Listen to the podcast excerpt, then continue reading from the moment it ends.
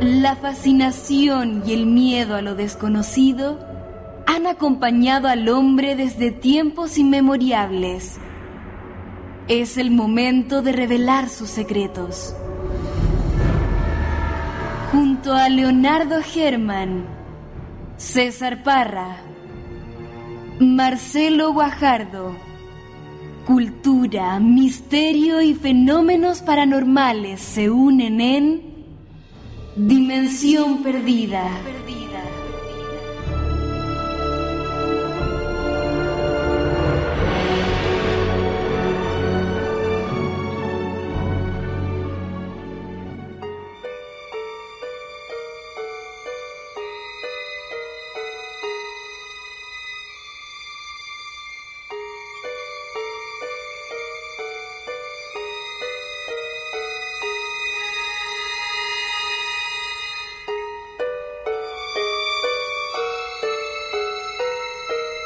Hola, ¿qué tal amigos? Sean todos bienvenidos a una nueva edición de Dimensión Perdida, este momento de nuestra sesión donde nos juntamos a compartir el misterio, la ciencia, la cultura, los fenómenos paranormales.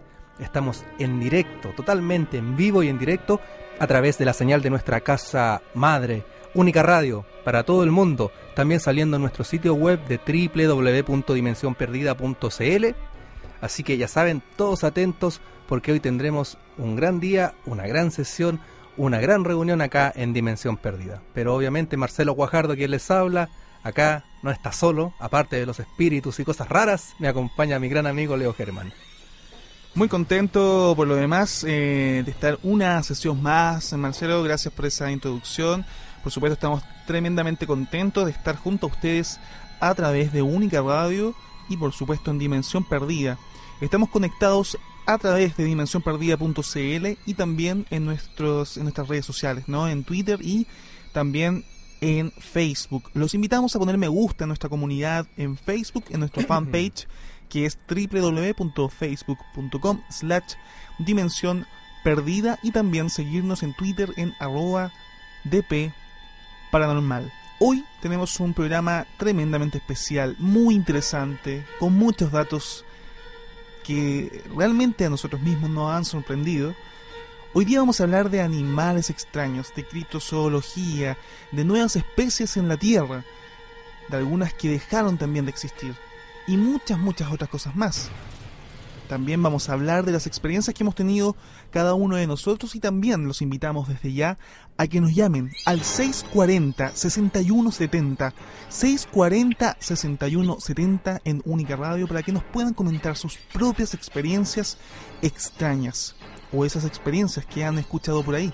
Los abuelos, los tíos, los papás, en el campo, en el sur, en el norte, fuera de Chile, en todos lados. Esperamos que nos llamen, estamos totalmente dispuestos para ustedes.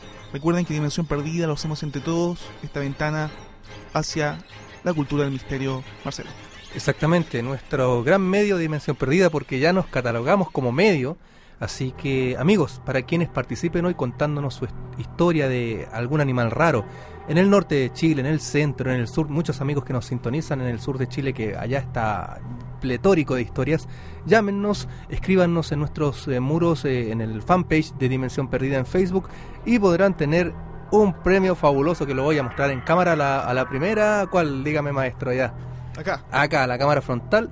Fíjense este hermoso cómic que tengo en mis manos. Un libro de lujo, tapadura, perteneciente, aunque no lo crean, este personaje es chileno. Totalmente nuestro. Buenísimo. Creado acá en Chile por un grupo de visionarios eh, dibujantes que fueron parte de la emblemática revista Trauco, ¿te acuerdas tú de ese, ese semillero de dibujantes eh, nacionales que surgió a principios, finales de los 80, principios de los 90? Eh, gran Javier Ferreras, creador, guionista de muchos cómics, diseñó este, este personaje llamado Diablo, y bueno, con sus ayudantes, digamos, sus otros personajes secundarios como el Zenith, que también sacó su librito especial, que también le fue este personaje que tuvo su pin-up propio. Y bueno, ellos nos han regalado gentilmente a través de ediciones eh, visuales este gran regalo, estos libros de tapadura, preciosos de lujo, que estrenaron, fíjate, en la pasada Comic Con. Así que los que nos llamen se van a llevar un libro de Diablo, de Zenith. Acá tenemos cuatro para regalar hoy, así que llámenos, posteen en el muro y a la mejor historia de bichitos raros se va a llevar este, este hermoso regalo, pero verdad está precioso, de lujo. Que incluso yo escribí la película de Diablo y por fondos, la gran película que, escribí, que me maté, tú sabes, leo lo que sufrí haciendo escribiendo esa película. Pero por fondo ahí está durmiendo, ya, ya va a salir la cosa. Ya va a salir, ya como tú dices, querido. Todo Así que eso. Y otra gran noticia que tenemos que darles, eh, amigos, antes de comenzar con nuestro tema de hoy, tiene que ver con, eh, ya decía antes, eh, el hecho de que seamos ya un medio de la cultura de lo, del misterio y se nos considere como tal para grandes eventos.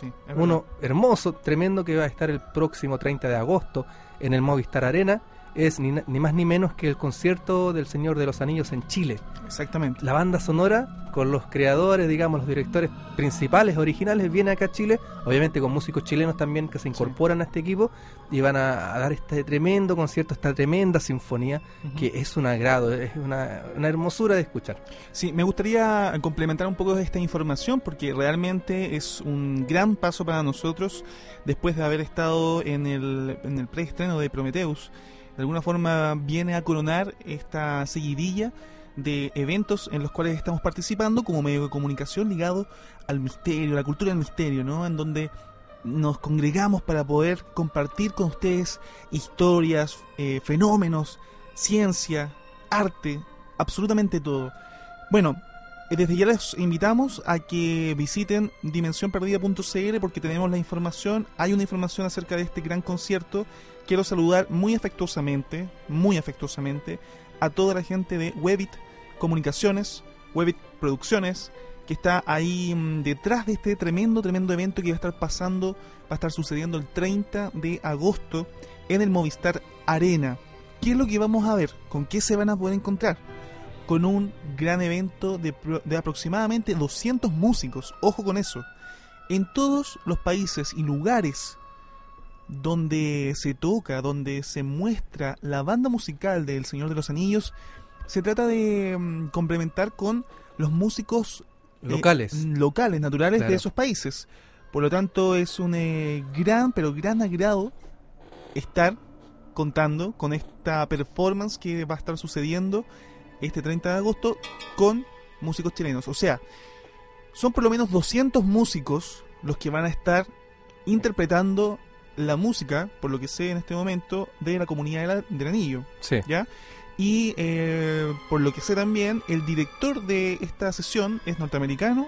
Viene una, un grupo de vocalistas también que van a estar ahí, que son norteamericanos y también el equipo técnico es norteamericano. Entonces hay toda una, una cosa bien, bien potente. Una puesta en escena muy bien lograda, muy exactamente, profesional. Exactamente, y probablemente con alguna pantalla gigante, con las escenas de la película, como se ve. Sí, va a ser así. Así que eh, los invitamos desde ya a que revisen nuestro sitio web en dimensionperdida.cl y también, ojo que vamos a tener entradas de regalo. Vamos a tener algunas cosas como poleras, películas y muchas otras cosas más que en conjunto con Webit vamos a estar eh, regalando. Así que desde ya también conozcan a Web Producciones, vamos a lanzar el fanpage ahí de ellos, tenemos el contacto también en nuestro sitio web y pronto vamos a tener más información. Recuerden que esto es el 30 de agosto, ya bastante ya, pero va a ser una sesión tremendamente importante. Bueno señores, comenzamos Dimensión Perdida con todo acá en Única Radio.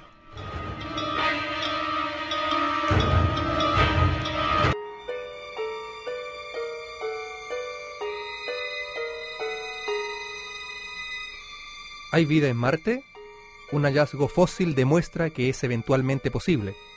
Un grupo de científicos ha encontrado los fósiles más antiguos de la Tierra en Australia y aseguran que su microscópico descubrimiento es una evidencia convincente de que las células y bacterias fueron capaces de prosperar en un mundo sin oxígeno hace más de 3.400 millones de años. Este hallazgo sugiere que la vida al inicio estaba basada en el azufre, y estos organismos viven y metabolizan el azufre en lugar de oxígeno para producir energía, y respalda la idea de que formas de vida similares podrían existir en otros planetas, donde los niveles de oxígeno son tan bajos o tal vez inexistentes. ¿Podría existir este tipo de cosas en Marte? Es una cuestión concebible. Esta evidencia, desde luego alentadora, y la falta de oxígeno en Marte no es un problema, dijo Martin Bruiser de la Universidad de Oxford, quien trabajó en el equipo que realizó este descubrimiento.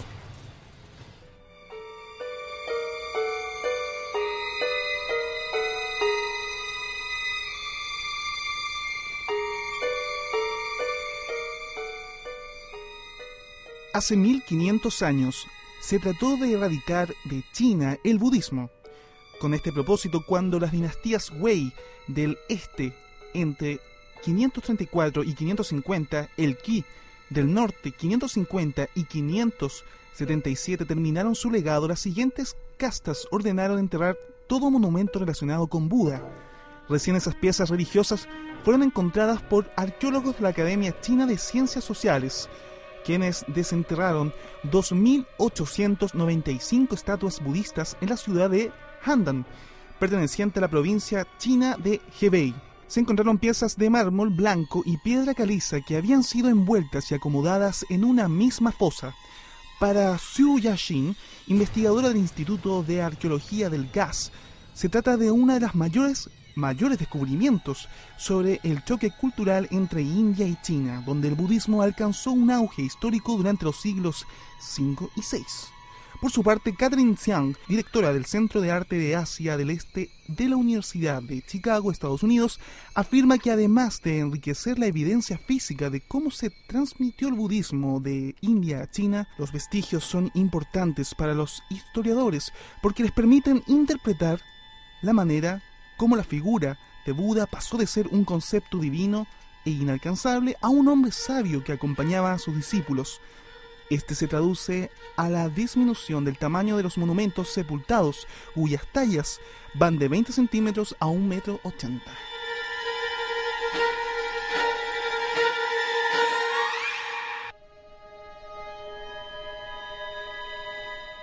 Y recuerden amigos que hoy tenemos un gran premio para quienes nos llamen, escriban y nos cuenten su historia de animales crípticos. Este es el especial de criptozoología fantástica en Dimensión Perdida, 640-6170 nuestro teléfono, www.facebook.com slash Dimensión Perdida, nuestro fanpage para que publiquen ahí sus historias. Estoy rodeado por el premio, aquí ya lo pueden ver en cámara, estos maravillosos cómics gentileza de Visuales Ediciones, eh, Javier Ferreras, que nos, me, entregó personalmente este material, así que un gran abrazo, uno de los maestros grandes guionistas y creadores del arte, del noveno arte acá en nuestro país. Así que los cómics de Diablo, Zenith, edición de lujo, tapadura, preciosos, están esperando por ustedes. Así que súper bien, amigo mío.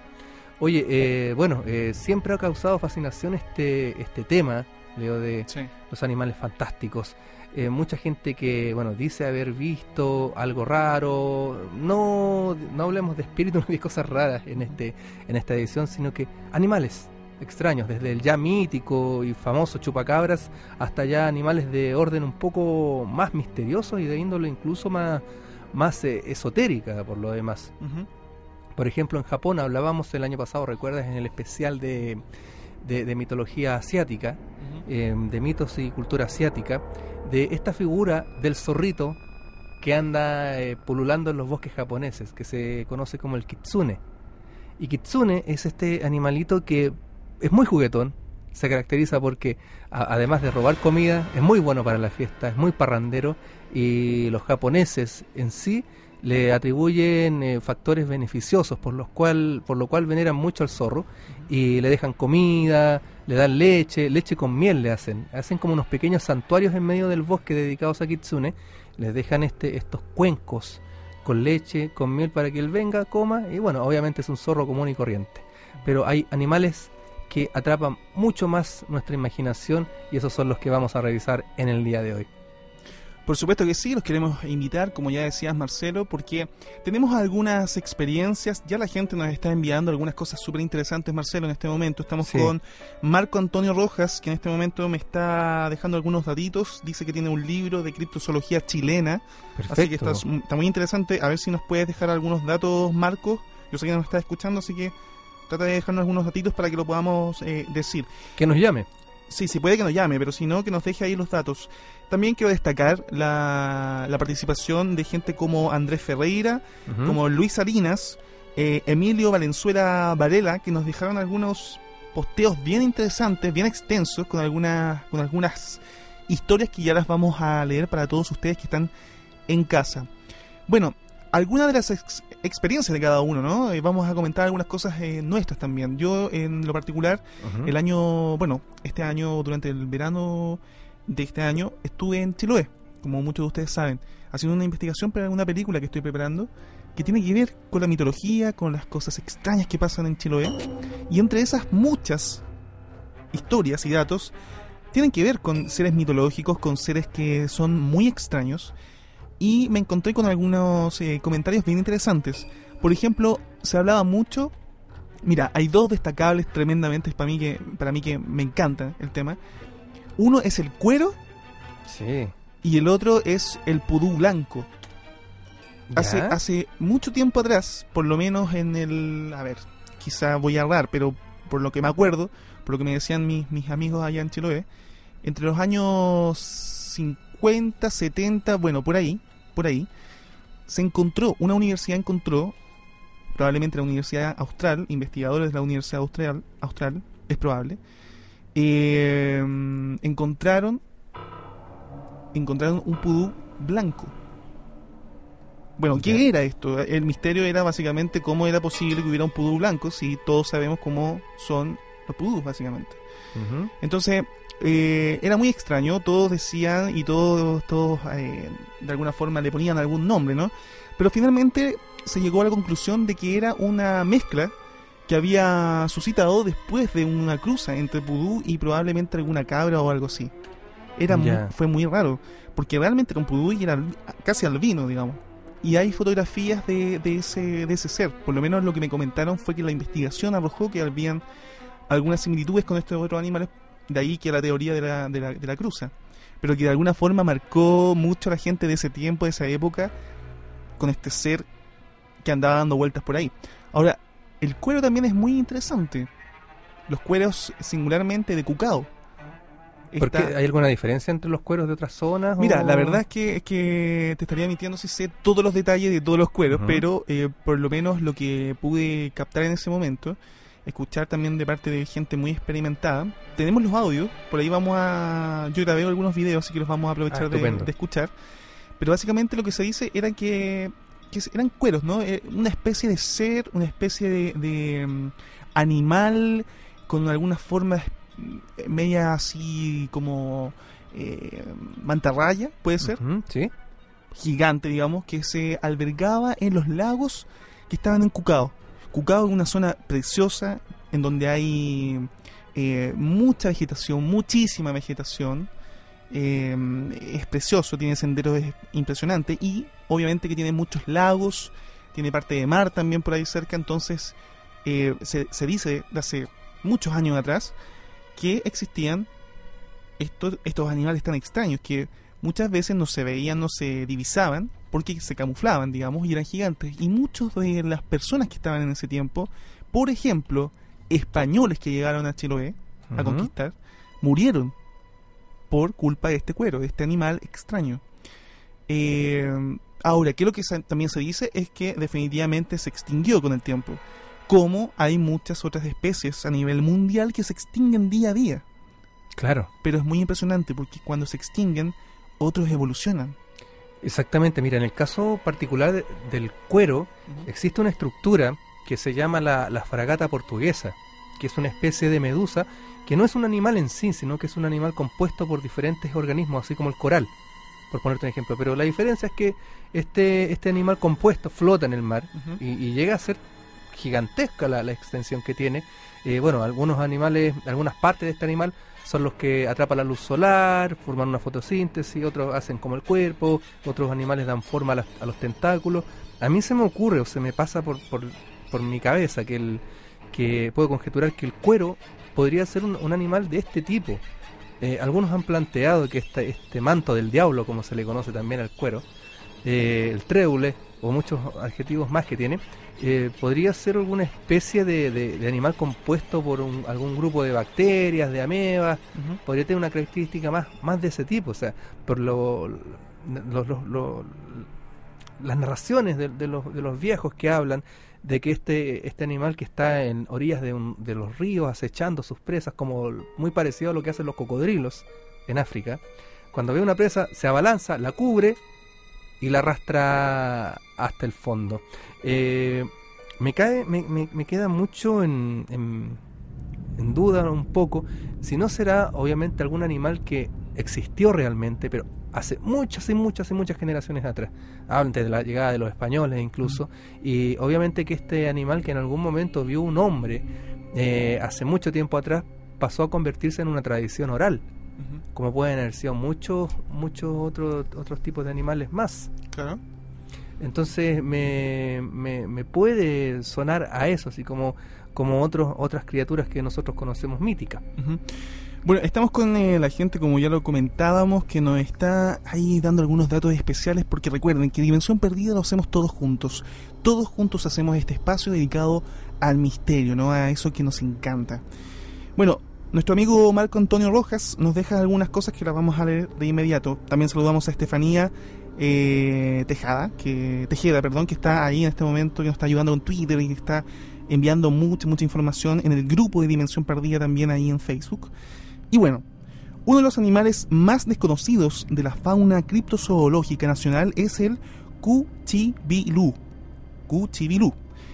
Es eh, un animal eh, degenerado que significa cerdo y culebra. Frecuenta lagunas y pantanos. Cuando se secan los... Eh, acostumbra a... A ver, momento. Cuando los secan los pantanos, claro, emigra a los arroyos o ríos cercanos. Sin embargo, acostumbra a vivir en cuevas cercanas a aguas fangosas. Ojo con eso. Las personas que se bañan donde él mora se llenan de sarna. ¡Wow! Estos bichos. Un dato muy importante. La gente que se baña ah, okay. en los lugares donde ha residido o reside este tipo de seres. El cuchibilú. Claro, se llena de sarna. Wow. Hay quienes dicen que lleva una agudísima uña en la cola que posee para matar a personas. Emite un gruñido y es visible solo para los brujos. Existe en la Araucanía perdón, y Chiloé. El cuchibilú, según las personas que hacen pesca, deja maldita la red y nunca más pueden atrapar peces. Partes entonces de leyendas y mitos que son parte de nuestro país, de Chile, por supuesto. Qué interesante. Bueno, también nos sigue ahí diciendo algunas cosas interesantes. A ver si tú también puedes eh, chequear. En el grupo también la Steffi está dejando algunas cosas interesantes. Sí, está dejando algo bastante interesante. Mira, las vamos a, a Mira, checar de inmediato. Me hace una, un, digamos, eh, acota la, la Steffi con respecto a Kitsune, que lo mencioné al principio. Uh -huh. Dice, según la mitología japonesa, el zorro es un ser inteligente que posee habilidades mágicas, las cuales ve incrementadas con la edad y la adquisición de conocimientos. Por lo demás, la edad, la sabiduría y el poder del kitsune son también mayores a medida que aumenta el número de colas. Ah, de veras que kitsune también... De hecho, en el juego Sonic hay, hay un zorrito kitsune que, que tiene varias colas también. Uh -huh. Además, está estrechamente asociado con el dios Sinto, Kami, Inari, el dios de la fertilidad, de la agricultura, del arroz y de los zorros. El zorro sería un mensajero, también un sirviente del mismo. Estas funciones refuerzan su carácter sobrenatural. Entre sus poderes más sobresalientes se encuentra la capacidad de adoptar la forma humana, concretamente como una mujer joven. En algunos cuentos tradicionales y en general el folclore, el kitsune se desenvuelve como un ser que aprovecha su metamorfosis para hacer travesuras con las personas. En otras ocasiones, este animal desempeña funciones de fiel guardián, amiga, amigo, amante o incluso esposa. Como consecuencia de todos estos atributos mágicos, el kitsune se le ofrece muchas veces ofrendas como si fuera una deidad. Miren qué interesante lo, lo, que nos aporta Steffi. Gracias, amiga. Por supuesto que sí. Seguimos entonces revisando algunos datos muy interesantes. Mira, yo quiero, en este momento estoy, bueno, como muchos saben, estoy eh, en una etapa bien interesante creando una película que hasta el momento se llama El origen de una isla encantada. Probablemente va a sufrir uh -huh. ahí algunos cambios breves, pero básicamente es una película que habla de mitología que habla de seres mitológicos, de momentos tremendamente extraños que ha vivido gente en estos lugares. Me refiero a Chiloé. Es una película que tiene que ver con este lugar, con esta parte de Chile, ¿no? Ya vamos a hablar, ojo, ya vamos a hablar del norte, ya vamos a hablar del centro del país, pero es importante detenernos acá, digo, detenernos acá porque realmente que hay una cultura gigantesca en todo esto. Bueno, dentro de todas las investigaciones, como también lo decía al principio, con el pudú blanco y también con el, con el cuero, está uno de mis em, seres preferidos, que es el caballo marino. Es ah, el, el, caballo marino. Eh, tengo mi poder, a ver, lo voy a mostrar ahí en la cámara, la gente que me está viendo. Este se llama El libro de la mitología. Historias, leyendas y creencias mágicas obtenidas de la tradición oral de Chiloé. Este texto es de Renato Cárdenas Álvarez, editado en 1998. Textos, textos, notas y recopilaciones de este señor. ¿Quién es este señor? Brevemente, un gran investigador, un, gran eh, investigador, un personaje tremendamente culto y por supuesto con muchas, muchos trabajos como este. ¿Por qué lo atesoro tanto? Porque por lo menos aquí en Santiago yo no lo, he, no lo he encontrado. Este es un libro que yo me lo compré allá, digamos, con un par de libros más para mi investigación de la película. Y eso, se los recomiendo tremendamente si es que van a Chiloé. Por favor, busquen este libro que es muy bonito porque es un diccionario. De alguna forma es un diccionario, pero además de eso trae anécdotas, historias que vienen asociados. Bueno, caballo marino Caballo descomunal, utilizado por la brujería para transportar a todos los miembros de la mayoría, de una sola vez. Su alimento son las algas marinas, de modo especial el luche y el cochayuyo, que le transmiten su oscuro color verdoso amarillento, parecido a ciertos jades en los reverberos de sus brillos. Despide una fosforescencia que algunos confunden con que con lo que transporta, perdón, ya que su apariencia suele ser nocturna. Eh, los caballos marinos viven solo cuatro años y sus despojos se transforman en una especie de gelatina que rápidamente se disuelve en las aguas del mar, idéntica a las de las gibias y medusas que suelen encontrarse en las playas. Sirve de correo a los brujos y es un vehículo exclusivo para llegar al caleuche. Curiosamente, los hechiceros del surno pueden abordar o dejar el barco fantasma con sus macuñes. Los macuñes son las capas de los brujos. Exactamente. Cuando un brujo desea emplear un caballo marino, basta que silbe cuatro veces a orillas del mar de una manera característica y misteriosa que recorre la superficie del agua semejante al movimiento de un cardumen de truchas. Para guiarlo es imprescindible el uso de unas bridas de sargazo, con las cuales el hechicero lo enlaza apenas emerge de las aguas con cierta desconfianza. Cuando el ejemplar empleado es de los monstruosos, los trece brujos lo montan dando todos un enorme brinco, caen sobre los lomos suavemente, tal como si fuesen sombras posándose sobre el tejado. Estos caballos tienen más de 12 varas, 10 metros, de largo y una altura superior a, los a las cuatro varas, 3 metros con 34 centímetros. Una vez concluido el viaje se le quitan las riendas de sargazo y se despide con una palmada cariñosa en la anca izquierda y entonces el caballo se embulle en el mar. Los caballos marinos solo son visibles según ciertas versiones por los brujos.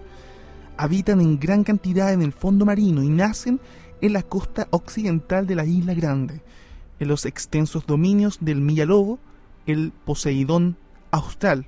Cada brujo dispone de, un, de uno o más corceles marinos que ha seleccionado en las profundidades del mar durante sus incursiones en el Caleuche.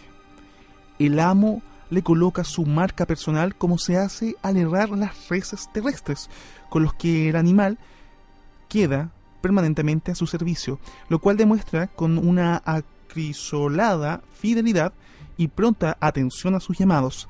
Aunque el servicio de la hechicería insular, el caballo marino, no es maléfico, ojo, y constituye uno de los más hermosos ejemplos de transculturación mitológica cuya prosapia, unida a los dioses del Olimpo, se conserva rediviva en el panteón mítico de Chiloé. Perfecto. Mira, animales míticos nuestros, eh, claro, obviamente la intervención de la cultura eh, de Europa, acá en Chile con la llegada de los inmigrantes, obviamente produjo toda una, produjo toda una mezcolanza de tradiciones que obviamente se traducen en, estos mitos y en estos cuentos también. O sea, el, caballo marino está presente en muchas tradiciones, en, los cuentos del Olimpo también está presente esta figura de esta bestia acuática que era, que era usada por los semidioses, también por los héroes de aquel entonces para ayudarlos en sus hazañas también. Exactamente. Y bueno, algo que me llama a mí mm, muy en particular la, atención en la criptozoología es cómo el hecho de, animales que realmente existieron en algún momento pasan a formar parte del imaginario cultural. ¿Cómo puede ser que un dinosaurio, por ejemplo, en el caso de, del monstruo del lago Ness, del Nessie, eh, un animal que realmente existió, su, su, existencia, su extinción se produjo hace muchos millones de años, 65 millones de años. Estamos hablando del plesiosaurio. Del plesiosaurio, el asmosaurio más, eh, más bien dicho, más específicamente en el caso del Nessie, pero no está solamente presente en el, digamos, en, Escocia este, este animal, sino que también se ha, visto en África a un animal muy parecido al Nessie, el cual está en, en las profundidades de las selvas del Congo el famoso Mokele Bembe, que también vendría siendo una bestia eh, de, descomunales proporciones que habita en los ríos del lugar. Recordemos, habría que ponernos en el contexto un poco que los ríos que hay en África no son un riachuelo como el San Juan de la Guada, sino que estamos hablando de ríos de proporciones muy cercanas a lo que es el Amazonas, por ejemplo. Entonces, en el Congo existe esta bestia, bueno, hay montones de testimonios de, de de personas que aseguran haber visto al Mokele Bembe, incluso más de alguno ha, dicho que se ha encontrado como cara a cara, como peleando y que ha sido incluso atacado por, por este gran animal que según las descripciones cuello largo, alto, pero más que un elasmosaurio podría venir siendo un brontosaurio quizás o un diplodocus o, un animal prehistórico, un saurópodo más asociado al, al agua. Exactamente. Pero el Mokele Bembe está, y sin ir más lejos, este mismo animal de las mismas características de Nessie, que ya vendría siendo el elasmosaurio, eh, en el sur de, nuestro cono, en Argentina, lago Nahuel el famoso Nahuelito, que incluso hay un video de unos argentinos que es muy famoso, que está hace tiempo circulando en YouTube, donde filman desde un acantilado hacia, hacia el lago y se ve un algo que, que está como un bulto dando vueltas ahí en el, en el mar. Lo, más probable es que este bulto sea, no sé, una ballena que, que fuese pasando, que recordemos que el lugar también es zona de migración de ballenas también, eh, se pueda confundir a lo mejor cuando las ballenas hacen el siguiente movimiento, que se ponen como de costado y levantan una aleta. Un científico también que fue en África, en el Congo, a investigar la, existencia posible del Mokele Bembe, se encuentra con que una de las fotos que tomaron, que es muy parecida a una muy borrosa que aparece en el lago Nesse, el Nessie con, el cuello arriba y, parte de su cuerpo emergiendo desde el agua, esta foto era en realidad un elefante, Leo. Un elefante que obviamente por la lejanía se veía borrosa y el elefante con su trompa respirando, entonces tenía su trompa en forma curva hacia arriba, lo cual asemejaba mucho al, cuello de, un dinosaurio. Entonces, eh, esa foto que obviamente al principio se confundía o, se decía que era el Bembe, terminó siendo un elefante que, que iba nadando. Los elefantes, sepan ustedes amigos que les encanta el agua y cuando tienen la posibilidad de cruzar un río, tirarse un charco, lo hacen. Entonces, eh, eh, ahí estaba el Mokele Bembe. Son animales bien especiales por lo demás los elefantes. Sí, increíblemente.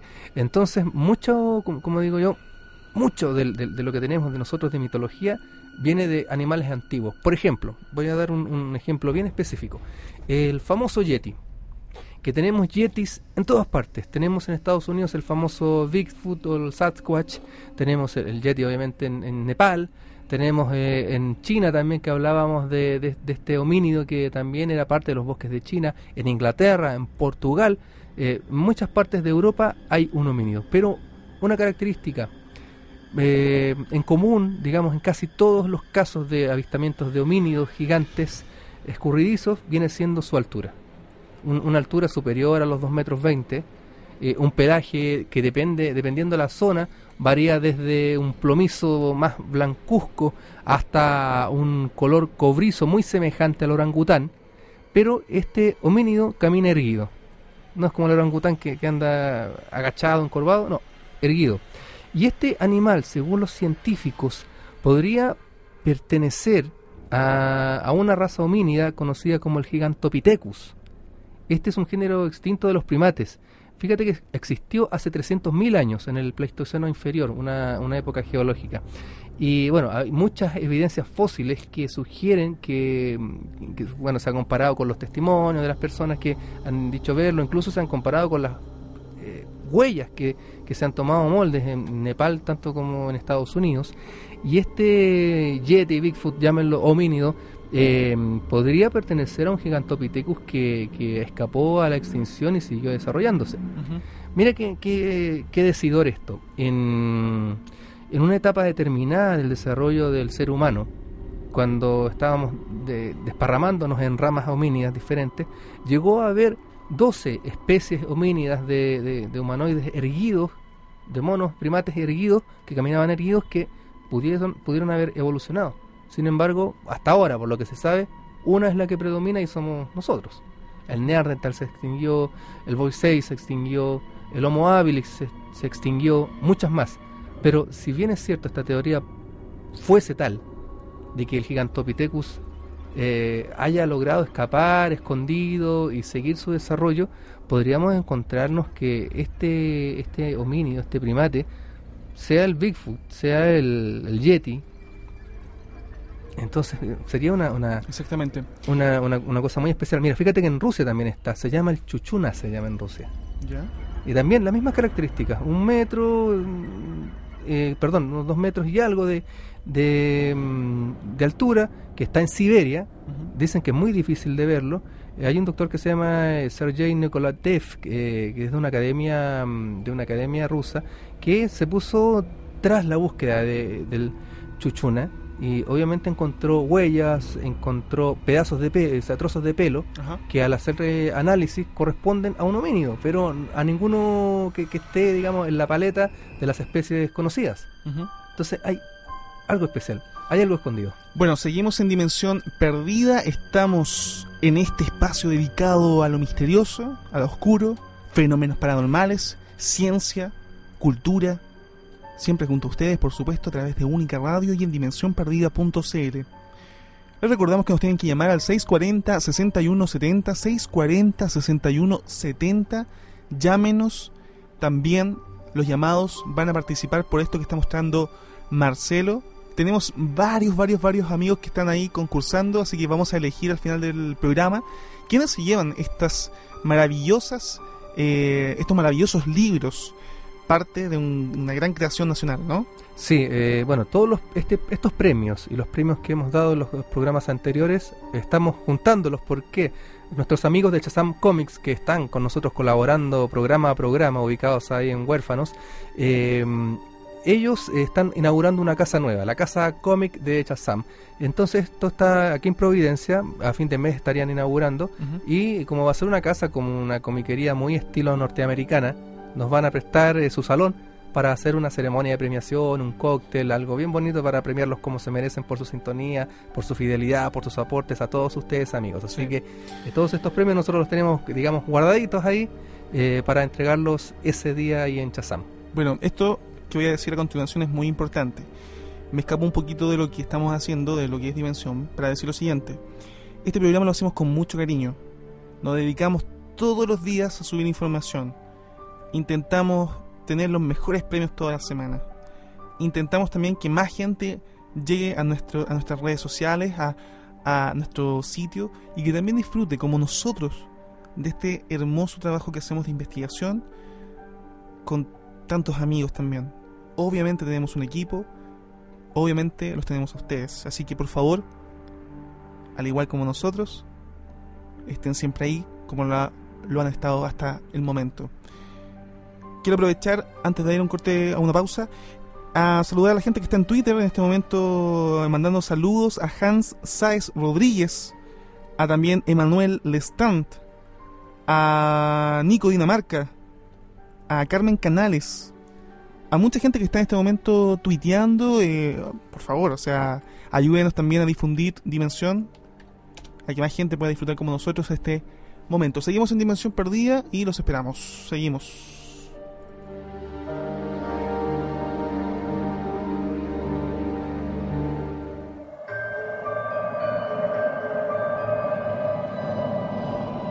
www.facebook.com slash dimensión perdida. Haz clic en me gusta y sé parte de nuestro fanpage.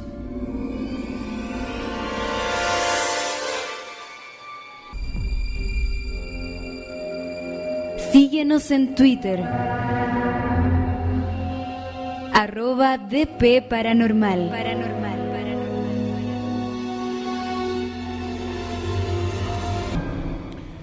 Volvemos en Dimensión Perdida, estamos en este momento conectadísimos a través de Facebook, Twitter, a través de dimensionperdida.cl y obviamente dándoles las bienvenidas a todos nuestros nuevos fans que cada día se unen a esta red del misterio en la cual queremos eh, ser la más grande en Chile por lo menos.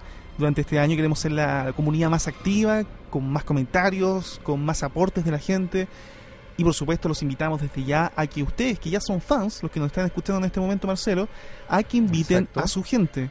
Recomienden nuestros contenidos, recomienden también la, la página, Twitter y Facebook. Así que principalmente eso, darles las gracias también a todos los que cada día nos siguen y nos piden también sus eh, capítulos, programas, podcasts, más contenidos, etcétera. Sí, exactamente. Estamos con este gran especial de animales míticos criptozoología fantástica. Y bueno, estábamos, quiero cerrar un poquito el tema del homínido, eh, para que nos demos cuenta de que no solamente está el yeti y el pie grande, sino que hay muchos más. Por ejemplo, en Sumatra hay un pequeño homínido, que ya aquí escapamos un poco a lo que decía, que casi todos son grandotes, acá no, hay uno muy pequeño que no supera el metro de altura, que se llama el Orange Pendek. Que este pequeño monito, que también es un homínido que camina erguido, un primate que camina erguido, eh, es, el nombre dado a esta criatura. Lo describen como chico, bello cobrizo, eh, existe en grupos pequeños y bueno, han eh, descubierto cosas bastante mm, curiosas, que por ejemplo algunas pisadas de estos, de estos simios que se encuentran tienen seis dedos.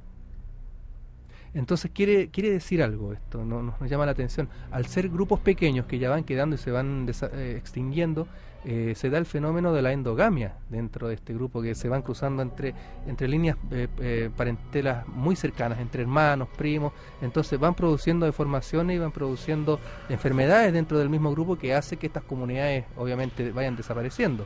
Entonces eso estaban los científicos allá en Sumatra teniendo muy en cuenta esta información de estos datos que se han recabado en estas huellas, que como te digo, es raro ser un, un homínido seis dedos, quiere decir que algo no, no anda bien como dicen por ahí los viejos, cola de chancho. bueno, eh, hablando de chanchos, también en nuestras investigaciones eh, acá eh, durante la semana nos encontramos con, muchos, con muchas imágenes muy impresionantes, la verdad. Así que hay unos bien especiales que los tengo por aquí en este momento. El cerdo marino el chancho marino. exactamente. Eh, en inglés. Eh, sí, el sea pig en inglés. Vive en el fondo del océano y se alimenta en el barro del lecho marino. Los científicos todavía no han descubierto cómo puede sobrevivir un, con éxito, digamos, en esas condiciones. Tiene el aspecto de un, un globo hinchado a punto de explotar y se asemeja a un cerdo común color de rosa. Ya vamos a lanzar la, la, fotografía y la información en nuestras redes para que ustedes puedan verlo. Es muy especial por lo demás. Es muy especial. Sí, es como el mito raro que una vez comentamos cuando hicimos un especial de mitos urbanos acá, con César del, del famoso hombre cabeza de chancho de, la cueva de Renca, que, que, es bastante conocido por lo demás. Mira, te voy a decir lo siguiente. Cuenta. Te lo vamos a decir. Hayan 850 nuevas especies a un metro bajo tierra en Australia. Ya. Pronto vamos con esa información. Seguimos informándonos con la información de la gente. En este momento hay mucha gente conectada que nos dice, por ejemplo, Cristian Oportus en este momento nos comenta ¿y el chupacabras? Un clásico. Ya vamos con clásico, eso. Sí. ya vamos con eso. Ah, sí, dice, tengo otra, el hombre pez. Sería interesante que nos pudieras llamar, Cristian, ¿ah? Para que nos comentes eh, esas historias, querido amigo. 640-6170. Nos preguntan acá por interno cómo los puedo sintonizar, amigos míos, Dimensión Perdida.cl en nuestro sitio web. Ahí está la ventanita. Eh, Abajo, una ventana bien grande. Sí, en nuestro perfil de Facebook está publicada la dirección donde ustedes pueden ingresar para, para poder escucharnos y vernos por lo demás. Y pueden apreciar estos hermosos cómics que esperan por ustedes. Ya lo saben, cuenta sus su historias. Nos preguntan acá si tiene que ser de verdad o inventada. No, no se trata de inventada, sino que se trata de que, por ejemplo, si tú vives en el sur, eh, ¿qué ha pasado por allá? ¿Qué historias conocen, no sé, allá en Coyhaique, en Punta Arenas, en la Antártida, de algún animal mítico que exista por esos lados? En el norte, eres camionero, por ejemplo, ¿alguna vez se te, atravesó un bicho raro en la carretera mientras ibas manejando? Yo tengo una historia sobre eso. Por ejemplo. Entonces puede ser algo, algo, o sea, no necesariamente sea verdad o mentira, porque la existencia de un animal, obviamente que está sujeta eh, a la duda que un animal de ese tipo pudiera, pudiera estar, ¿ya? Así que la historia que ustedes eh, consideren importante, que hayan escuchado de, boca de, algún lugareño o, que ustedes sepan de primera mano. Bueno, tengo aquí una información bien interesante de uno de nuestros fans, así, fans, fans, digamos. Eh, Luis Salinas nos comenta, mi abuelo, hombre de campo, siempre me contaba la historia de cuando vieron un tuetué. Oh, yeah. Una noche en la casa de su hermana, cerca del puente Colorado, en Aculeo, en Mapudungún, Aquileufu, llegó el río. La noche vísperas del primero de noviembre se juntó mucha gente en la casa. En ese entonces, el primero de noviembre, era toda una festividad en el cementerio. La gente viajaba en carretera, en carretas, perdón, adornadas con flores al cementerio y la visita duraba todo el día, con almuerzo fuera del cementerio y puestos de comida. En fin, la noche anterior, mientras conversaban al calor del brasero de la cocina, se escuchó pasar el tuetué. Y una señora de Santiago preguntó qué pájaro era ese y le dijeron que era eran los brujos que se transformaban en pájaros de noche. Esta señora riéndose de, de lo que escuchó dijo en voz alta pajarito, pajarito, venga a comer un poco de quesito. a la gente que vivía en el campo le cambió la cara, se le notaba el miedo y a los pocos minutos entró por la ventana de la cocina un pájaro negro. ¿Ya? Que revoloteaba por toda la cocina. Todos, hombres y mujeres, salieron corriendo. Algunas mujeres se desmayaron, otras lloraban los hombres corrían como niños y nadie se atrevió a volver hasta que el pájaro se fue. Como en esa época no existía luz eléctrica, en la zona nadie vio cómo era el pájaro que entró en ese momento, pero todos escuchaban, tué, tué, tué, tué, el canto del pájaro. Mi abuelo me contó esta historia una, tres veces por lo menos, y siempre a regañadientes se le notaba el nerviosismo en la cara. Una gran historia que nos deja un auditor que en este momento está junto a nosotros. Ahí Luis Salinas, le enviamos un gran saludo amigo. Tú eres uno de los ganadores que ha estado participando constantemente en nuestros concursos. Sí. Va a ser parte de esta sesión que vamos a hacer en Chazam Comics House, podríamos decirlo así. Muy buena historia por lo demás. Sí, exacto. Oye, me llama la atención también lo que comentábamos la semana pasada con Rolo Ramos, cuando tratábamos el tema del origen extraterrestre de la vida acá en la Tierra.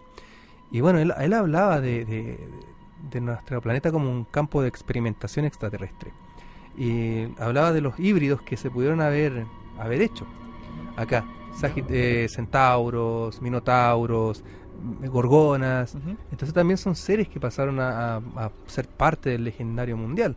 O sea, ¿habrán tenido alguna base real? ¿Habrán existido en algún momento? Es una, una buena idea. Es una buena pregunta. Una buena pregunta a tener en consideración.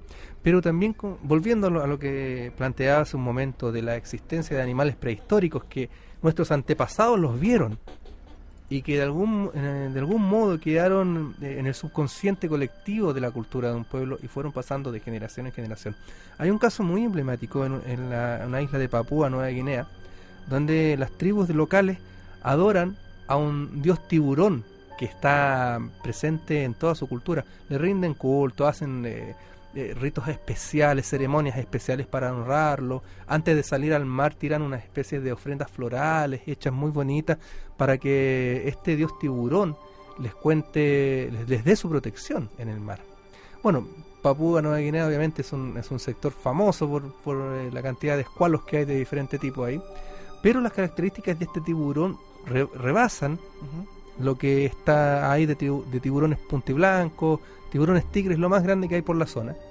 Eh, pero este tiburón, según dicen los, los ancianos isleños, mediría alrededor de unos 15 o 20 metros de largo grandes fauces, eh, una, una, imagen, digamos, portentosa, muy, muy robusta este tiburón. Como un megalodón, Justamente. Entonces calza muy, muy eh, eh, preciso con la descripción de un megalodón. Para los amigos que a lo mejor no conocen el megalodón, búsquelo en internet. Y es un tiburón que existió hace aproximadamente un millón de años atrás. Se extinguió no hace mucho, la verdad. pero este tiburón se considera el máximo depredador que alguna vez surcó los mares Imagínense un tiburón del tamaño de una, de, una ballena franca, 20 metros de largo. Imaginen tremendo psico, tremendo animal que era una bestia que, que, obviamente comía otras ballenas, comía otros tiburones. Eh, tiene que haber sido una, una, máquina portentosa. Si ya un tiburón blanco actual es tremendo, imagínense lo que el carcharadón megalodón podría lograr hacer, haber sido, digo. Entonces, si algún nativo o algún homínido muy primitivo que lo haya visto, que lo haya divisado, que haya tenido, digamos, un conocimiento o un avistamiento este, de este, animal, lo haya guardado en su conciencia como algo grande y que esa tradición haya ido pasando, pasando, pasando, pasando y con el correr del tiempo se le haya ido dando un atributo mm, mucho más divino hasta llegar a lo que tenemos al día de hoy. Exactamente. Entonces, de ahí viene, como lo menciono yo, la, la evolución de la divinidad. Podríamos verlo en este, en este caso, digo. ¿Qué otros eh, seres podríamos traer un poco a colación en este instante, sí, pero mundial, no solamente chileno? Podríamos hablar de...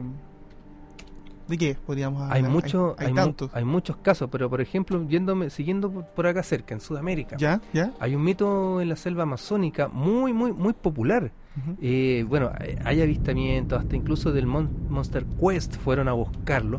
Y, e incluso eh, la gran escritora Isabel Allende lo menciona en alguna de sus novelas, que es el Mapinguarí, o el gran coloso amazónico. Mapinguarí es conocido también como el Isnachi por la, gente del lugar. Es una leyenda de una criatura... Mira, hay otra vez el tema del animal que existió y extinto y que quedó en la memoria subconsciente. Puede haber sido un, megaterio. Lo describen como un gigante perezoso que camina erguido, este perezoso se caracteriza principalmente por ser muy agresivo. En las selvas de Brasil y Bolivia es muy, muy frecuente que la gente te narre encuentros bastante violentos con el mapinguarí. Eh, tiene un territorio muy, muy cerrado en la, profundidad de estas selvas y obviamente que de acuerdo con algunos nativos esta criatura tiene características sobrenaturales, por ejemplo. Tiene grandes garras, tiene una piel como de caimán incluso, muy gruesa y peluda. Tiene los pies como doblados hacia, hacia adentro, hacia el revés, muy similar a lo que era un megaterio. Ajá. ¿ya? e incluso también se le dan otros atributos ya un poco de orden más fantástico que, que dice que hasta tendría una boca en su vientre, en su estómago. Estas características, eh, bueno, no, se comparten en todos los reportes, pero los nativos más exagerados las dan ya. Dicen que mm, eh, esta, esta leyenda habla de un ser muy feroz, pero a la vez muy lento, que se mueve sin hacer mucho ruido por la selva, anda como, como bien calladito. Dicen que esta criatura sería herbívora y hay otros reportes también que dicen que es carnívora, o sea, pero mata, pero no devora a los hombres, sino que los mata por defender su territorio, creo yo. Y cuando siente la presencia de un ser humano, lo primero que hace es se para en dos patas y se yerga así como si fuera un oso, un oso grizzly. Y la otra característica principal es el olor nauseabundo, penetrante que tiene, que tiene esta bestia. Tal es así que la gente que se encuentra frente a frente con un mapinguarí se desmaya por el olor que es tan fuerte. Despiertan y, despiertan sin saber qué pasó o despiertan con rasgos de haber sido atacados también. O incluso gente muerta que se encuentra en las selvas brasileras eh, se le atribuye este, este, ataque a los mapinguarí. ¿Qué será? Muy interesante. Bueno, en la literatura el libro, me acabo de acordar, es La ciudad de las bestias de Isabel Allende. Ahí cuenta que, bueno, el mapinguarí tiene un papel fundamental dentro de esta fabulosa, por lo demás muy entretenida historia. Bueno, yo les comentaba hace un ratito que eh, en Australia encuentran muchas especies, no solamente unas pocas, digamos, sino que hayan 850 nuevas especies. ¿Ah? Solamente a un metro bajo tierra. en, Australia estamos hablando. ¿Ya? a ver, les comento un poquito de qué va esto. A tan solo un metro bajo tierra, en el interior de Australia, un equipo de investigadores ha encontrado un tesoro biológico, nada menos que 850 especies desconocidas hasta ahora que habitan en aguas subterráneas y pequeñas cavernas. Se trata de una colección de insectos, crustáceos, arañas, gusanos y peces ciegos que podrían ampliarse en el futuro, ya que los científicos creen que se trata tan solo de una quinta parte de las especies que viven escondidas esta zona árida. Vamos también a linkear esa información en nuestro fanpage en todos nuestros lugares para que ustedes puedan opinar. Estoy cargando, Marcelo, acá algunas, eh, algunos comentarios que pude también mm, de alguna forma grabar ¿no? en Chiloé con algunos eh, amigos de por allá. Le quiero mandar un gran saludo a dos amigos muy especiales, a Wilkie y a Francisco Panchito Uribe Miyakura. Perfecto. Él es una persona que... Mm, ¿Cómo decirlo? A ver, es una persona que tiene muchas historias también o sea, es una persona común y corriente que vive allá, que ha vivido muchos, muchos años allá. Si no me equivoco, él nació en Chiloé. Pero es una persona bien especial porque maneja muchas, muchas historias de estos típicos eh, fogones, de estos típicos eh, historias, momentos en donde la gente eh, conversa, se traspasa esta información. Es muy interesante por lo demás. Así que muy pronto vamos a escuchar un poco algunas, algunos comentarios acerca de, de estas historias en Dimensión Perdida. Perfecto. Vamos y volvemos.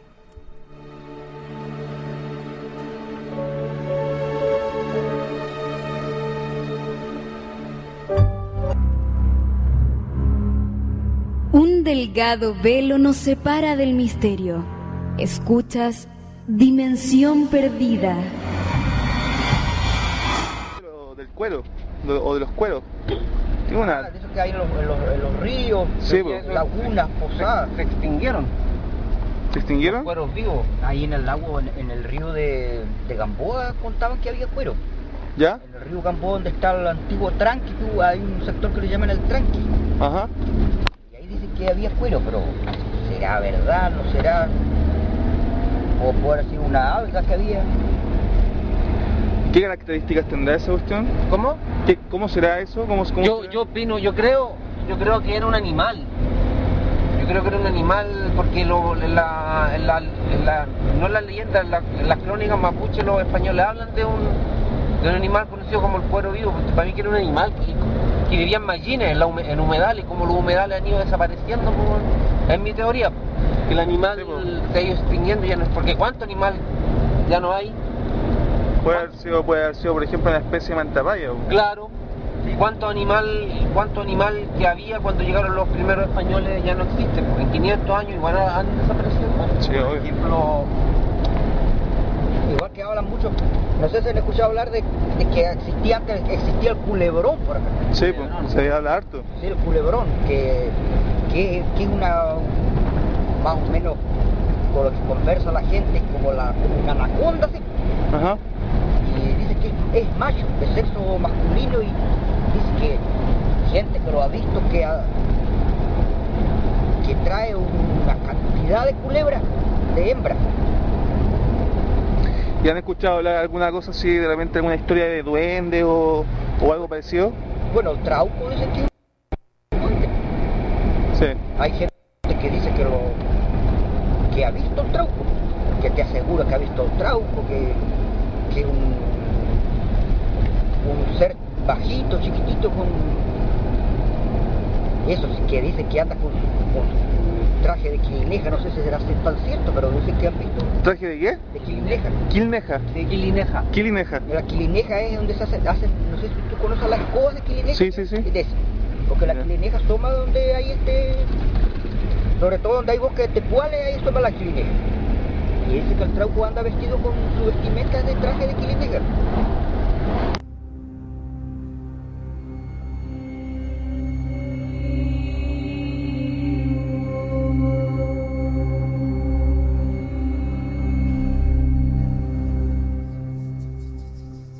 increíble la historia. ¿eh?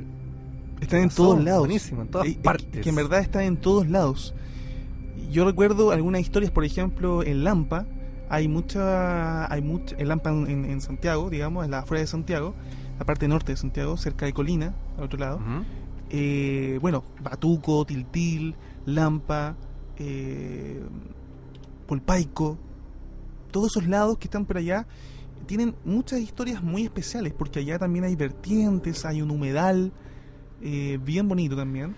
Y hay muchas historias acerca de seres como si fuesen osos, pero son raros porque es como, bueno, una vez me, me contó esto una, una señora de por allá que ella había visto, había entrado en su casa y en el patio había una especie de ser que era grande, negro, con los ojos muy rojos, que era como una especie de oso, perro, una cosa muy extraña, que algo estaba comiendo, algo estaba buscando, y el papá de ella también lo ve, sale al, al patio a ver qué pasaba, y lo, de alguna forma lo, lo- lo enfrenta. Y este animal, este animal de alguna forma también como que los mira y se arranca, claramente se arranca. Pero era un ser muy, muy extraño. Nunca se había visto un ser así en, en esos lugares. Claramente. Increíble. Ahora, me gustaría también posicionar a la gente que no conoce estos lugares, este lugar. Por ejemplo, hay un lugar que se llama Chicauma. Ya está, cuando tú llegas a Lampa, eh, bueno, desde la carretera, desde Panamericana hacia el pueblo de Lampa, son por lo menos unos 15 a ¿qué? 16 kilómetros, más o menos. eh, y cuando tú llegas al pueblo central ahí en, en- en Lampa, tú te tomas un camino que va hacia Tiltil. Entonces, cuando tú entras a ese camino está Chicauma. Y en Chicauma hay muchos cerros. Ahí hay un montón de avistamientos de ovnis. De hecho, hay una historia muy particular que me contó una vez un amigo, pero lo vamos a dejar para otra oportunidad. Eh, pero hay vertientes también escondidas. Y hay unas cuevas escondidas. Creo que hay como una especie, hay una especie de microsistema. Una, una cosa muy, muy, muy, muy rara que se produce por esos lugares. Como un ecosistema cerrado. digamos. Exactamente, exactamente. Bueno, esto es parte también, ¿no? De un legendario que de alguna forma también viene a ser parte de estas leyendas urbanas, de animales extraños, etcétera. Si ustedes tienen alguna historia, por favor llámenos al 640-6170, 640-6170 y compartan esas historias. Estamos leyendo también sus aportes en Facebook y en Twitter. Qué bien. Oye, mira, un amigo que nos, nos postea un, eh, un link bastante interesante. Eh, Nobu Terashima Kitamura nos, nos postea, este debe ser su nombre de, de- de otaku, yo creo. y nos postea, dice, esqueleto de misterioso animal hallado en Azerbaiyán. Un esqueleto de un animal desconocido ha sido encontrado en una línea fronteriza de los pueblos de la región del Tártaro. APA, la agencia reporta que expertos que residen en la localidad han dicho que esta especie no se había visto nunca por acá. La estructura de la mandíbula tiene dientes que sugieren que es un predador, similar a un esqueleto que también se encontró un año antes en una región cercana. La cabeza eh, de este animal, eh, según los veterinarios de la zona de una estación llamada Maharam, eh, dicen que es la primera vez que ven este esqueleto, pero además la cabeza de este animal usualmente se puede encontrar en tiendas del valle por gente que las encuentra en los cerros, bastante común, digamos, que es este lugar. Eh, dice este, este científico, oye, viendo la cabeza, bueno, habría que interpretarlo un poquito más, pero bueno, podría ser... Mira, ahí están las fotos que posteó nuestro amigo aquí, que pueden, vamos a pegar el enlace directo acá mejor en el fanpage para que lo puedan ustedes ver e interpretar por sus propios medios. Pero tiene, claro, obviamente dientes, no sé, me, me huele mucho como un perro quizás, pero le falta la, la parte delantera de, de sus extremidades y bueno, a- a- de lejos parecería como un velociraptor incluso. Pero bien, oye, gracias Nobu por, eh, por este gran aporte. ¿eh? Ahora que dijiste eso acerca del Velociraptor, Velociraptor, sí. Dicen que en el norte, en el desierto de Atacama, se ha visto Ah. una especie de ser parecido a un velociraptor, una especie de lagarto que corre, pero de, pero de la fisonomía de un dinosaurio como ese. Si alguien tiene información, por favor díganos para poder comentarlo también acá en Dimensión. Es muy interesante. Eh, Destination Through creo que fue parte de, este, de esta investigación, en donde viajaron desde Estados Unidos a este lugar en Chile y pudieron, no, mira, no, no tuvieron mucho éxito. es más bien una leyenda bien propia del lugar. Claro. Pero sí, bueno, hay algunos comentarios bien interesantes. Mira, acá nuestros amigos ya aportan mucho en nuestro fanpage de Dimensión Perdida. Vamos a ir eh, leyendo los comentarios. Por favor. Andrés Ferreira, ¿lo leímos esto? No, no. Chilcoco, Chile, década del 50. Era medianoche, caminaba por el medio del camino de tierra. Era nuestra avenida principal. La noche era fría y casi oscura por completo si no fuera por la luna que algo ayudaba al regreso a casa. El sonido más fuerte eran mis pasos y mi respiración. El viento solo hacía su trabajo para que más adelante eh, llamase al pavor. En un momento, entre la monotonía de mi viaje, sentí una cierta presencia detrás, lejana pero muy presente. Soy un hombre escéptico, así que el escenario no me decía nada menos cuando giré hacia atrás para ver lo que se acercaba y vi que era un simple perro. Mientras avanzaba, el sonido de las patas de este animal se volvía más y más pesado. Lo que me hizo eh, curiosear mirando nuevamente hasta esta forma que se acercaba a mí, pero era un animal. Lo que vi fue la misma silueta del perro, pero más grande de lo normal. Ya no podría decir que era un perro en su tamaño, sobrepasaba absolutamente lo que yo había visto. Caminé más rápido, pero esta presencia me seguía. Seguía el ritmo sin problemas. Miré de nuevo, pero cuando eh, miré, dice, la noche, el frío, el viento, todo eso se estaba mezclando. Y esta cosa seguía acercándose. Sentí, sentí miedo, lo reconozco. Cada vez este caballo, porque ya era como un caballo, se acercaba más y más mientras mi respiración se convertía en rezos y mi frío de transpiración era producto del miedo. El miedo se hacendaba cada vez más en mi corazón. Llegó el momento en que este animal estaba tan cerca de mi espalda que decidí moverme al costado y el camino para un costado del camino para que pasara. El miedo me paralizaba. El momento llegó en que tuve que mirar de reojo esta cosa, que pasó por mi derecha. La tenue luz de la luna me ayudó a ver a un animal más alto que yo. No puedo decir que era un caballo, su peso, sus movimientos no eran lógicos. Mientras más se alejaba, más grande se hacía. No podía creer lo que apenas eh, me atrevía a divisar. Mientras se alejaba, su tamaño ya era del porte de un poste de la luz. Lo que viví esa noche no tiene explicación. Sigo creyendo que no estamos solos. Relatado por mi padre, dice Miguel Ferreira. Gran aporte, Miguel. Genial. Estas historias de, de, campo, eh, increíbles. Son hermosas. Muchos, muchos animales en esa en, el legendario del campo chileno, por lo demás. ¿Sabes que hay una hay, una historia que se comenta así como a nivel mundial? Esto es muy breve. Eh, me acordé ahora que está, estabas comentando esto de unos seres que supuestamente salen desde las profundidades de la Tierra eh, y son blancos, bajitos, como de un metro aproximadamente, y, y, salen desde las profundidades de la Tierra, que se dice que están de alguna, de alguna forma conectados por todo el mundo a través de túneles subterráneos. Criaturas intraterrestres. Exactamente. Pero serían de características humanoides. Eh. Mira, tú has visto, me imagino, las películas de Hayao Miyazaki. Sí. El viaje de Shihiro, por supuesto. el castillo ambulante. Siempre Miyazaki de alguna forma también mezcla todos estos mundos. Ustedes saben que en Oriente tienen una mitología exquisita. Y dentro de esto eh, de estas películas está la princesa Mononoke. Mononoke, sí, perfecto. Y en la princesa Mononoke hay unos seres blanquitos chiquititos. Que tienen como dos ojitos, no tienen... no, sé si tienen boca, de hecho. tienen Son como blancos y puro ojo. Algo así. Dicen que son como esos. Y que de alguna forma hay muchas culturas que em, en el mundo, digamos, no solamente en Latinoamérica o en Oriente, sino que en todo el mundo, hablamos de Europa, Estados Unidos, eh, en Australia, por, por ejemplo, eh, también han visto o se dicen que hay algunas, algunos seres muy parecidos. Bueno, esa es una de las historias que nos llega así eh, al voleo, como se podría decir, que se anda ahí, anda viajando por todos esos lugares.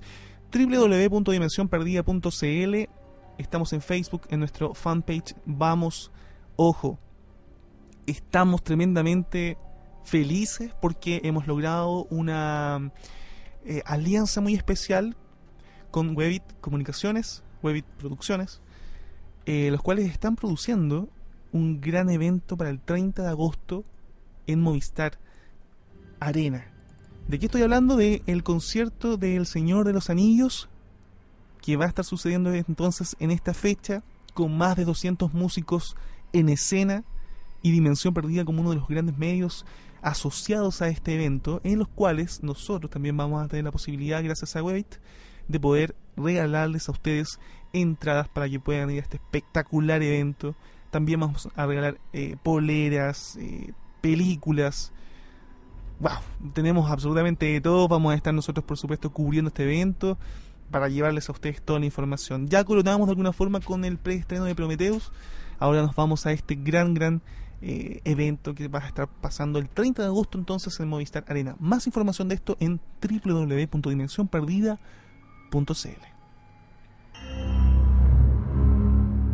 Un delgado velo nos separa del misterio. Escuchas Dimensión Perdida.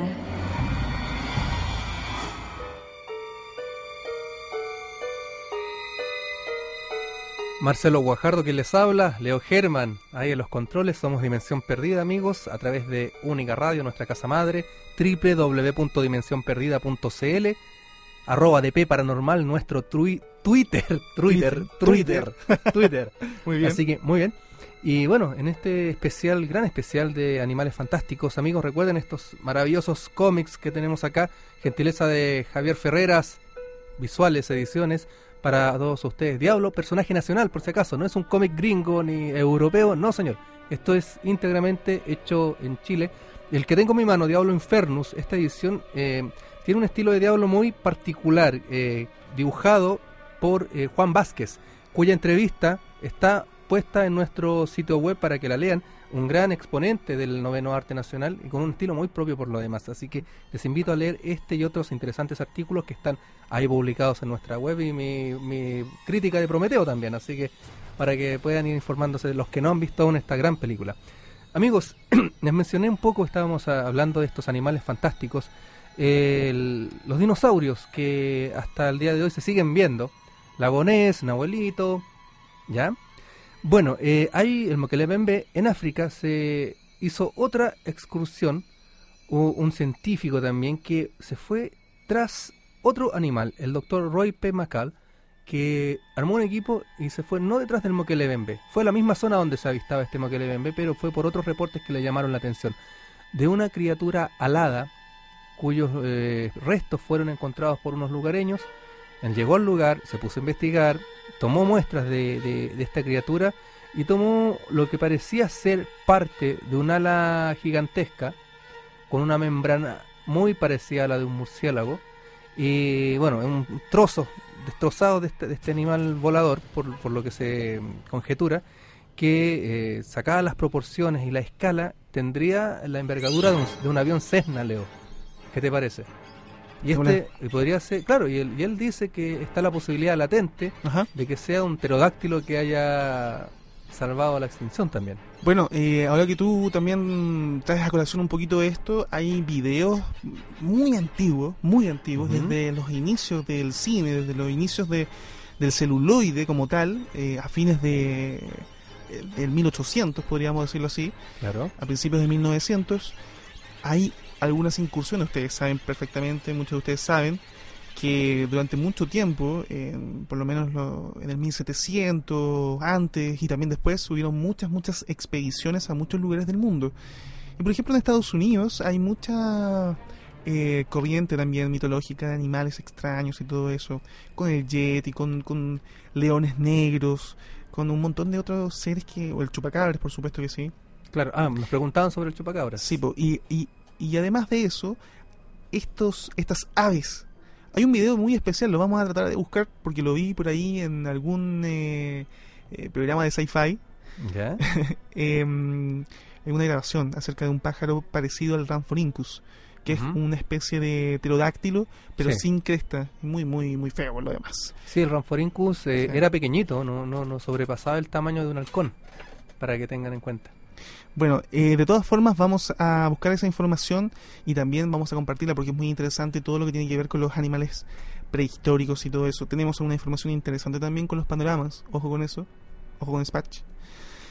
Oye, es bueno, tenemos más comentarios. Sí, más comentarios. Paloma Ella Weller dice Weller, la experiencia más rara que he tenido fue en la cuesta La Dormida. Ya era de noche, noche de niebla, por lo que mi papá subió lentamente. No podías ver mucho a lo lejos, eh, y, al ir tan lento me aburría viendo el camino, hasta que a un costado vi entre la niebla y la maleza alta a un ser eh, reptando. Creí que era un perro atropellado, pero el problema fue que salió de la maleza y vi que era algo del porte de un ser humano, reptando, era como haber visto una lagartija gigante, y sus movimientos eran sumamente repulsivos. Me restregué los ojos, sorprendida, pero seguía alejándose eh, en nuestra, de nuestra dirección, hasta que se perdió en una nube y en el frío de la noche. Qué increíble, Paloma. Buenísimo. Paloma. Mira, estamos con otro comentario también de Javiera Moris Ferrando, que nos envía un mensajito aquí con una información bien interesante. Dice, animales, animal mitológico, la oveja asesina. Wow, ojo con eso.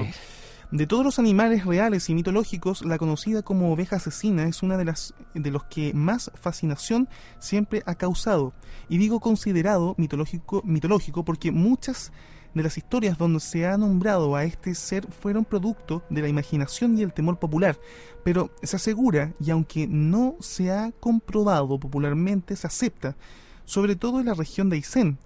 Las historias de este animal son populares en el norte de la región. En las diversas historias donde han involucrado la participación de este ser, los autores le han atribuido diferentes características, como dientes afilados, grandes pezuñas y saltones ojos rojos. Las diversas fuentes aseguran que la oveja asesina aparece cada 87 años cuando la luna está en posición vertical a pesar de su antigüedad. También a pesar de su antigüedad, se acepta como la información más fidedigna sobre esta bestia, la encontrada en las pinturas rupestres cercanas al Cerro Castillo y los colmillos y cráneos cerca del puerto tranquilo en las catedrales de mármol.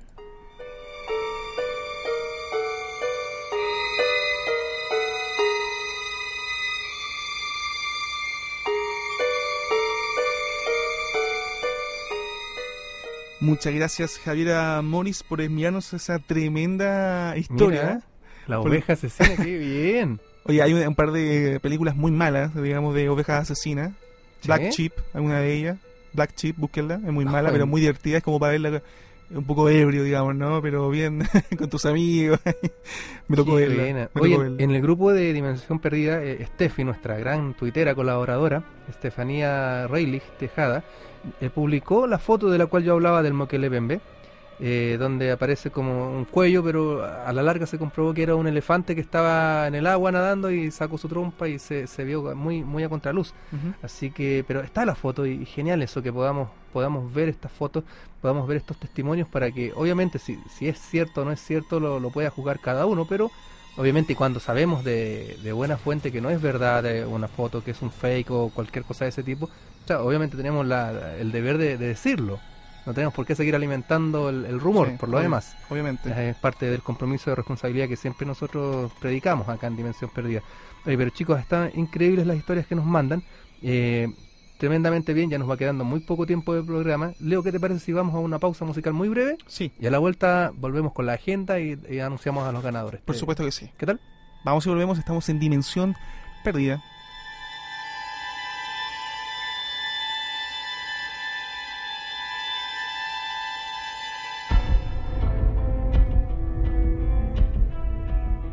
opiniones diversas, debate, contenido, pero sobre todo una mirada responsable y comprometida al mundo de lo sobrenatural.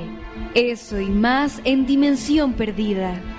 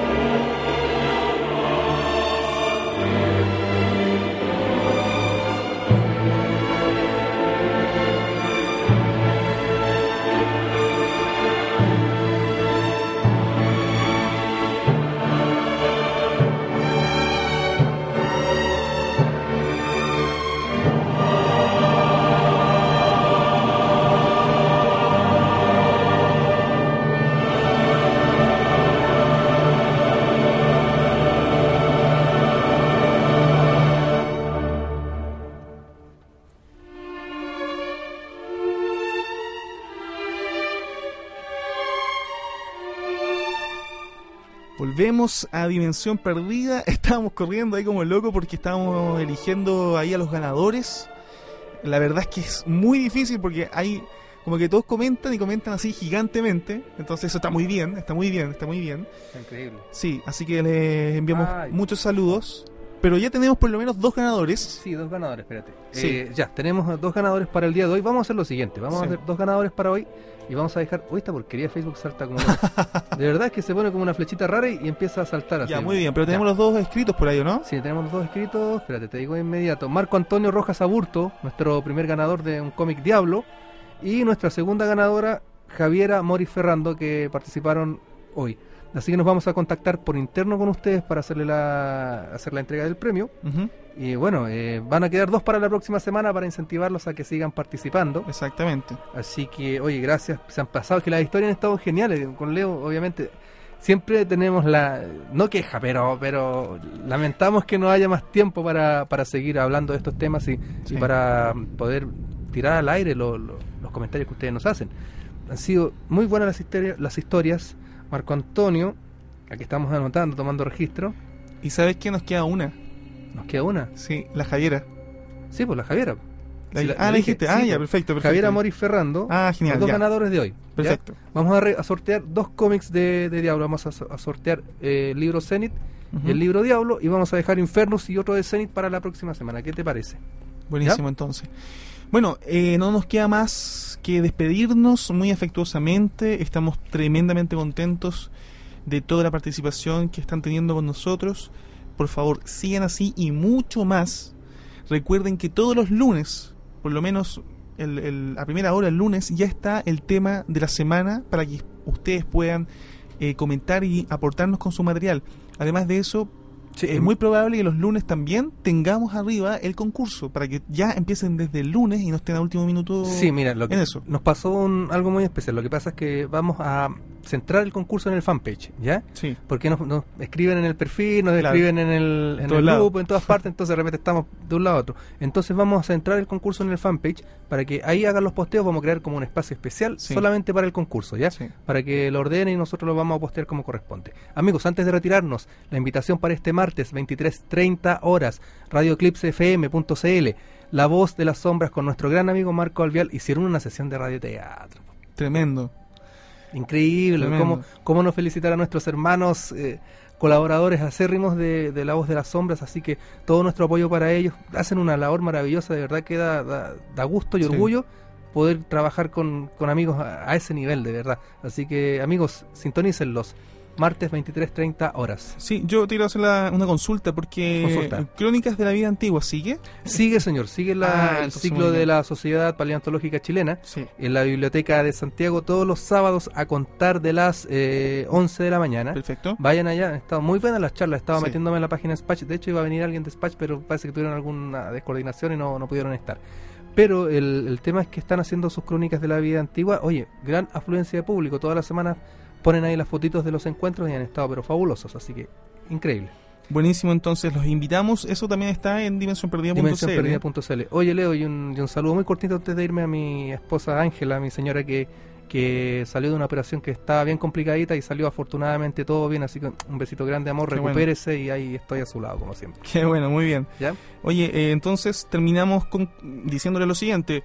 Por favor, únanse a Twitter, eh, síganos, también está Marcelo con su Twitter, que es arroba dpchelo. Exacto. Y también mi Twitter, que es arroba leogerman. Estoy todo, toda la semana de alguna forma eh, tirando alguna información interesante con respecto a misterios, al programa.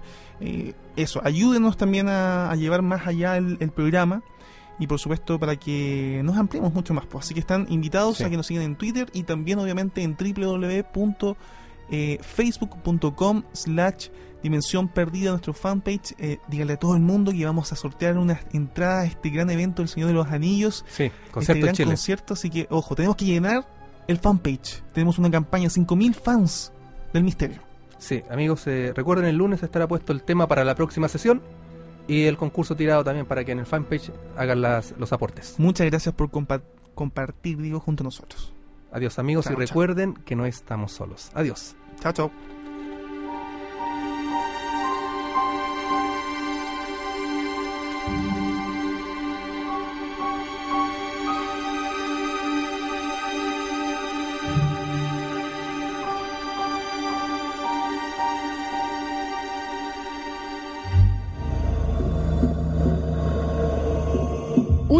Mundo lleno de misterio espera por respuestas.